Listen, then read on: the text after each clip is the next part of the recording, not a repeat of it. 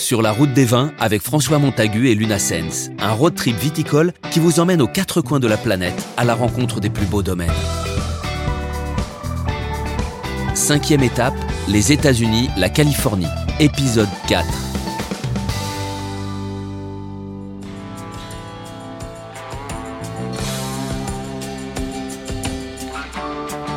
Après la visite des deux vignobles d'exception dans la Napa, je prends la direction de l'ouest pour une autre vallée, berceau de la viticulture moderne californienne, la vallée de Sonoma. Ma première destination dans cette vallée me conduit vers un vignoble familial aux racines italiennes, le domaine Seghesio. La famille qui produit quelques cépages d'origine italienne a été la première à planter en 1895 un cépage noir, aujourd'hui emblématique de la Californie, le Zinfandel. C'est Ed Seghesio, le patriarche et surtout la mémoire vivante de la famille Seghesio, qui va me faire l'honneur de la visite.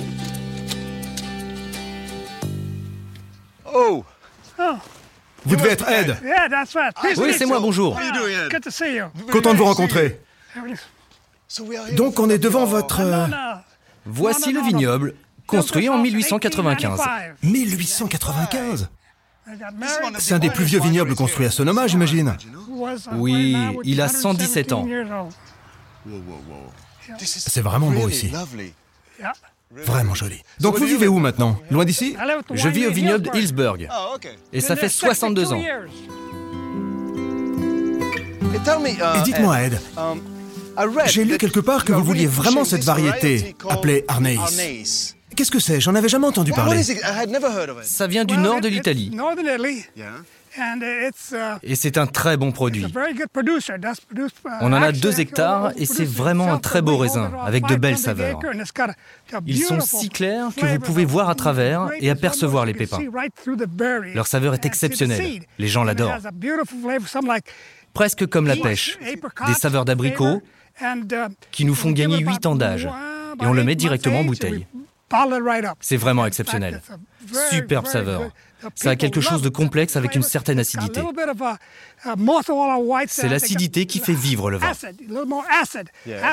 Eh oui. Et il n'est pas plat. Il procure un sentiment de plénitude, a- un bon goût, des saveurs qui dansent dans la bouche. Et là, vous savez que vous êtes vivant et ça fait du bien. Vous avez dû en boire beaucoup, non? Oh oui, beaucoup. Je vois que vous êtes un bon vivant. Je fais une dégustation tous les vendredis, vous savez, et je prends toujours un verre de Pinot Grigio. Et peu importe ce qu'ils servent, j'essaie toujours le vin blanc. Ah donc c'est ça votre secret Oui, c'est le secret. Un petit peu de vin rouge pour le dîner, et après le dîner, juste un tout petit peu de brandy. C'est ma vie.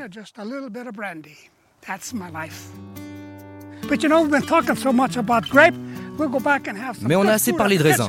On va rentrer et aller à la cuisine. Ça me va. Vous allez rencontrer mon neveu, Peter. C'est lui qui fait les saucisses italiennes. Merci beaucoup, Ed. Le clan Seghesio entretient le mythe de la réussite de l'immigrant. C'est aujourd'hui la quatrième génération à se succéder sur ce domaine. Et aucun de ses membres n'oublie ses origines, bien au contraire. Certains, comme Peter Seghesio, le viticulteur de la famille, perpétuent les traditions culinaires. Hey François. Bonjour, comment allez-vous? Ça va bien et vous? C'est votre oncle Ed qui m'a proposé de passer. Oui, je vous attendais. Entrez.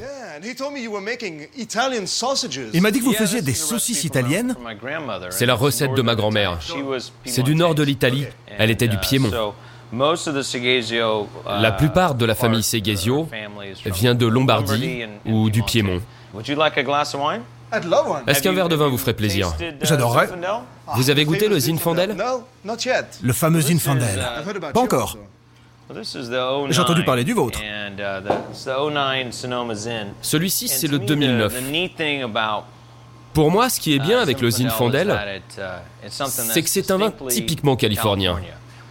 Et pourquoi? Eh bien, en 1872, 74, enfin quelque part dans les années 1870 en tout cas, une plantation de Zinfandel a gagné à la foire internationale d'Alameda le prix de la meilleure vigne. Et du coup, à partir de ce moment, tout le monde a commencé à en planter. C'est pour cela qu'il y a du Zinfandel partout à Napa et Sonoma. Rien que pour vous donner une idée, dans les années 1890, il n'y avait pas moins de 90% de plants de la Napa et Sonoma qui étaient d'usine Fandel. Toute mon enfance, mon père l'appelait la meilleure vigne, parce qu'elle était au top. C'était précieux dans votre famille. Absolument. D'autant plus qu'à Napa, c'était une variété dominante, jusqu'à ce que le Cabernet et le Chardonnay s'imposent, ainsi que dans d'autres parties de Sonoma, notamment dans les années 70. Mais le Zinfandel était bien le roi dans les années 50-60.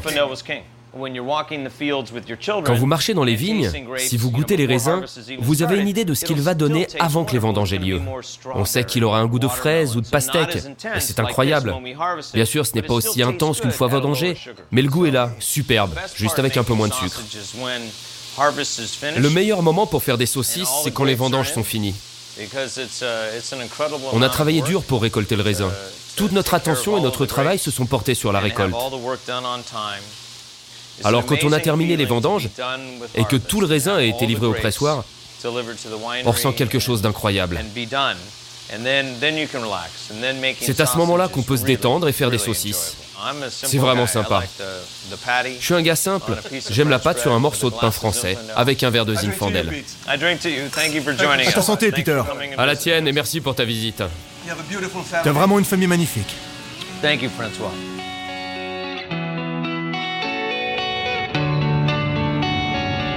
La plupart des vignobles de cette partie de la Sonoma est balayée par des vents frais et marins, permettant une lente maturation du fruit. Ces conditions sont idéales à l'élaboration du pinot noir.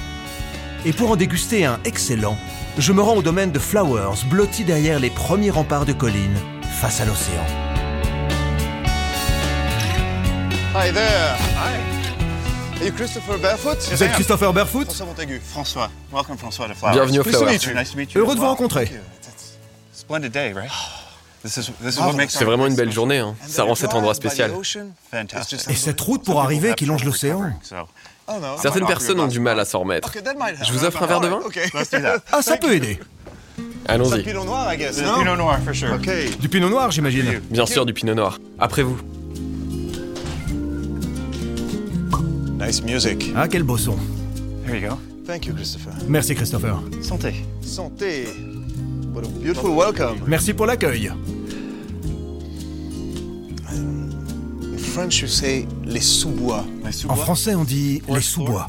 Forest floor. Forest floor? It's basically almost the same thing. Même chose. Pareil, presque la même chose. Ça sonne bien. On sent plus de maturité sur celui-ci. Ridge. C'est notre Seaview Ridge Pinot Noir. Ici, nous sommes à Camp Meeting Bridge. C'est le premier vignoble planté par Johan et Wildflowers en 1991. Uh, Quand Jason arrivera, il vous emmènera au Seaview Ridge et vous pourrez voir les origines du vignoble. On a deux vignobles. Le premier à Camp Meeting Ridge est composé principalement de chardonnay. La zone autour de nous est composée de pinot noir. Donc parmi les 12 hectares que possède le vignoble, seulement 4 sont du pinot noir. Vous étiez des pionniers ici, non Absolument. John et Walt ont été les deux premiers à planter du pinot noir et du chardonnay. Mais ils ont été les premiers à planter un vignoble sur la côte de Sonoma, que l'on appelle aussi la côte de l'extrême, parce que le temps est extrême, ainsi que les altitudes. Et bien sûr, la proximité de l'océan amène ses propres challenges. Welcome François. Voici Jason. Bienvenue François. C'est le directeur de notre vignoble. Et vigneron. Bonjour, Jason. Enchanté. Bienvenue. Seaview est un vignoble magnifique. Ici, c'est Camp Ridge. Et Seaview Ridge est à peu près à 8 km. Donc, si vous voulez voir le vignoble, je serais ravi de vous le montrer. On pourra le tester aussi.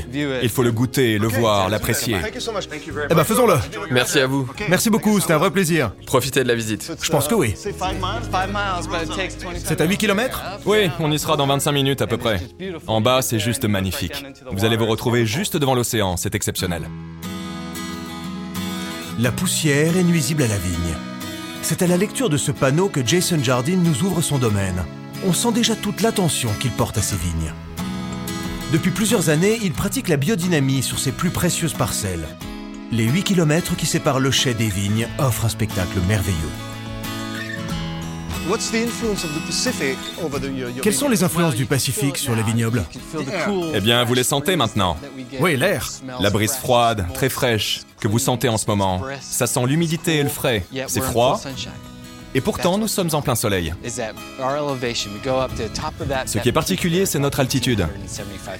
Ce sommet-là est de 570 mètres.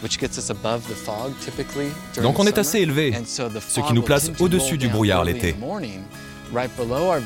Chaque matin, le brouillard roule juste en dessous du vignoble et nous restons en plein soleil. Nous avons la luminosité, les radiations du sol. Toutes les conditions sont réunies pour obtenir un fruit à pleine maturité. Et nous avons la chance d'avoir le brouillard et cette brise qui maintiennent l'air au frais.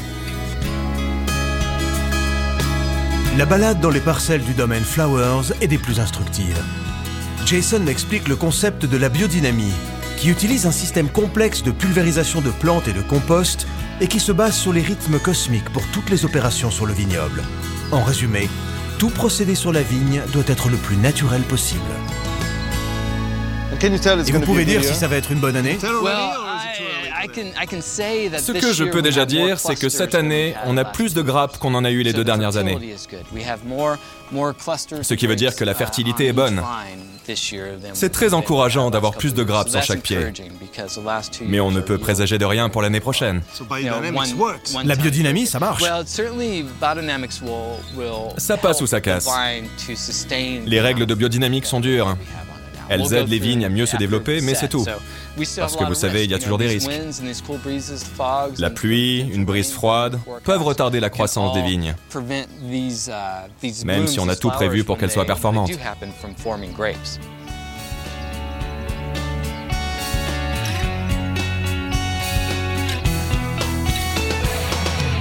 Ma route des vins touche à sa fin. En parcourant la côte pacifique, je revois face à l'océan les nombreux paysages qui ont jalonné mon parcours. La qualité des vignobles et la passion de leurs propriétaires ne seraient pas ce qu'elles sont sans l'influence de l'océan qui tempère la zone et protège les vignes californiennes depuis déjà près de deux siècles.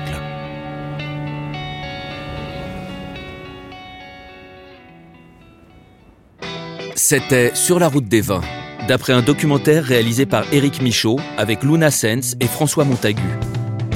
Montage son Agathe Laureau et Guillaume Sulpi. Mixage Thomas Gabriel. Musique My Music Library. Une production Engel, The et Interscoop.